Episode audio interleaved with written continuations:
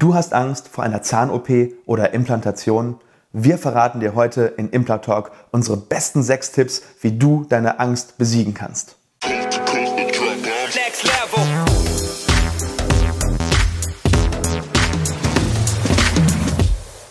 Hallo liebe Community, mein Name ist Dr. Stefan Helker und ich heiße euch herzlich willkommen bei der Audioversion unseres erfolgreichen YouTube-Formates Implatalk. Sollten dir die visuellen Einblendungen an der einen oder anderen Stelle fehlen, komm gerne nochmal auf unseren YouTube-Kanal und schau dir das passende Video an. Und jetzt viel Spaß mit dem Podcast. Mein Name ist Dr. Stefan Helker und ich bin Fachzahnarzt für Oralchirurgie. Ich bin auch Spezialist für Implantologie und wir haben bei uns in der Praxis im Implantatzentrum Herne immer wieder Angstpatienten. Und ähm, das ist ein ganz, ganz großes Thema bei uns, weil die Angstpatienten, die zu uns kommen, fragen immer, muss ich das denn mitbekommen? Was kann man machen? Ich habe solche Angst. Viele gehen zwar den ersten Schritt, aber trauen sich dann eben nicht weiterzumachen. Und ich weiß, dass es ganz, ganz viele Menschen in Deutschland oder wahrscheinlich sogar auf der ganzen Welt gibt, die mit sich hadern, die gerne diesen Schritt gehen würden, die gerne versuchen würden, ihr, ihre Zahngesundheit zu verbessern und, und, und etwas zu erreichen, weil, weil sie wissen, es ist einfach Behandlungsbedarf da und die sich das einfach nicht trauen. Und ich möchte dir heute ein paar Tipps geben, die sich bei uns bewährt haben, wie du vielleicht deine Angst vor dem Zahnarzt oder vor einer Implantation oder einer Zahn-OP, das äh, ist eigentlich nicht nur über die Implantologie heute, sondern es geht generell um Angst vor dem Zahnarzt oder vor OPs, wie du das vielleicht für dich überwinden kannst. Und damit fangen wir quasi mit unserem ersten Tipp auch an.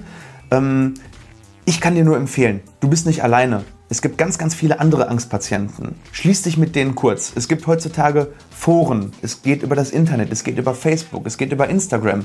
So viele Leute stehen genau da, wo du jetzt gerade stehst. Und die waren in der gleichen Situation, haben es aber geschafft.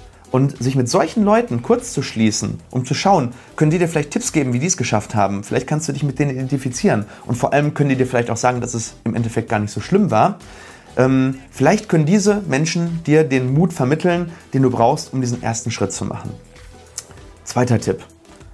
Was kann dir schlimmstenfalls passieren? Mach dir das einfach mal visuell bewusst. Das heißt, guck mal in dich rein und stell dir vor, was ist das Schlimmste? Was kann passieren?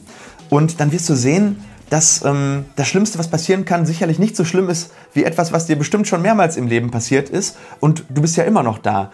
Und ähm, das ist ganz, ganz wichtig, weil ich sehe das ja immer wieder bei mir. Die Leute, die sich dann getraut haben, die sagen dann im Endeffekt, hätte ich gewusst, wie wenig schlimm das ist, dann hätte ich mir diesen ganzen Stress nicht machen müssen und diese ganze Angst haben müssen. Weil meistens ist es nur eine leichte Schwellung und ein bisschen Schmerzen über die nächsten paar Tage und das alles kriegt man mit einer Ibuprofen in den Griff und danach fühlt man sich viel, viel, viel besser. Ähm, der dritte Tipp. Mach doch einfach mal einen allerersten Schritt zu einem reinen Beratungsgespräch. Das heißt, definier für dich im Kopf, ich gehe da jetzt hin, aber wir reden nur. Und ähm, viele Leute, die zu uns kommen, sagen, ja, ich dachte, das wäre doch viel, viel schlimmer. Ich dachte, alles wäre schon kaputt. Und in Wirklichkeit sind es dann doch nur ein paar Füllungen oder vielleicht müssen sogar mal ein, zwei Zähne raus. Aber die Patienten haben das so lange vor sich hergeschoben, dass sie überhaupt nicht ähm, mehr genau wissen, was eigentlich so richtig im Mund los ist. Und dann kommen die plötzlich hier hin und dann redet man und dann merkt man, okay, man versteht sich auf einer gewissen Ebene und die Angst ist dann irgendwie so ein bisschen weg und dann ist es doch nicht so schlimm wie gedacht. Und ähm, im Endeffekt ist der erste Schritt ja immer der schwerste. Und wenn man diesen ersten Schritt einmal gemacht hat, dann läuft man schon und dann geht es immer weiter. Und die meisten Leute, die den ersten Schritt machen, die schaffen es dann auch, den nächsten und den übernächsten zu gehen. Ja, und der vierte Tipp, ähm, geh vor allem vielleicht zu einem Zahnarzt, wo du weißt, der hat Behandlungsmethoden, wo du nichts mitbekommst. Das heißt, wenn du wirklich Angst hast, du hast eine Phobie, das Ganze kann in der Kindheit verankert sein, dann gibt es ja Möglichkeiten, dass du die Behandlung überhaupt nicht selber mitbekommst. Zum Beispiel die Behandlung in Dämmerschlafnarkose, Sedierung. Das heißt, da kriegst du ein, ein Medikament in die Vene, das heißt Dormicum, und dann bist du weg während der Behandlung und wirst erst wieder wach, wenn alles vorbei ist. Das ist preislich nicht teuer und man hat natürlich eben diese, diese mentale ähm, diese mentale Barriere nicht mehr, dass man sagt, ich muss da jetzt durch, sondern man weiß, okay, ich bekomme gar nichts mit und ähm, dann bin ich nach der Behandlung damit fertig. Wenn du richtig, richtig viel Angst hast und hast Angst, dass du vielleicht während der Sedierung doch was äh, merken könntest, was in 99% der Fälle nicht der Fall ist, dann kann, wir, kann man natürlich auch noch eine Vollnarkose machen. Ne, in so einer Vollnarkose kann man ähm, äh, ganze Sanierungen machen und in einer Sitzung so viel in Ordnung bringen, wie man das ähm, ja, vielleicht bei einer Sedierung äh, nicht schafft. Äh, da muss man dann vielleicht mehrere Termine machen. Aber eine Vollnarkose ist auch so eine Möglichkeit, sodass du gar nichts mitbekommst von der ganzen Behandlung. Ja, und unser fünfter Tipp, visualisiere dir doch mal ganz bewusst die Verbesserung, die du für dein Leben erreichen kannst. Das heißt, was kann ich dadurch erreichen, dass ich endlich meine Zahngesundheit in Ordnung bringe? Wie wird sich das anfühlen? Wie fühlt sich das an, wieder gute Zähne zu haben? Wie fühlt sich das an, wenn ich wieder lachen kann? Es gibt ganz viele Leute, die, die lachen gar nicht mehr, weil sie wissen, okay, ich fühle mich schlecht, man sieht vielleicht etwas, selbst wenn man gar nichts sieht. Wichtig ist, wie man sich selber fühlt.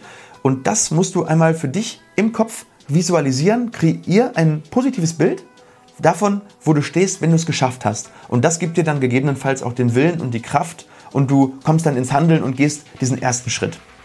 Und der sechste Tipp natürlich, suche dir einen Arzt, dem du vertraust. Das heißt, der sollte natürlich eine gewisse Kompetenz haben, aber ich rede hier von der menschlichen Ebene. Du musst mit einem Behandler oder mit einem Arzt in Verbindung treten, wo du sagst, ja, mit dem kann ich mich identifizieren, der holt mich irgendwie ab, der nimmt sich die Zeit und ähm, zudem habe ich das Vertrauen, dass der mir diesen ersten Schritt erleichtert und mich dann im Endeffekt zu dem Ziel führe, fühle, was ich für mich definiert habe.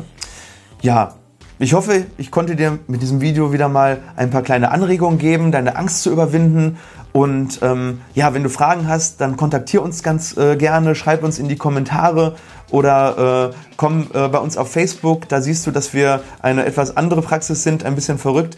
Äh, ich glaube, genau deswegen haben wir auch so viele ähm, Angstpatienten bei uns. Und ja, es würde mich freuen, wenn ich dich auf YouTube hier regelmäßig sehen würde oder du uns vielleicht sogar einmal persönlich besuchen kommst. Ich würde mich da echt drauf freuen. Und ähm, ansonsten sehen wir uns aber nächste Woche hier zu einer neuen Folge Impla Talk. Ähm, bis dahin, wie immer, eine gute Zeit. Euer Dr. Stefan Helker. Tschüss.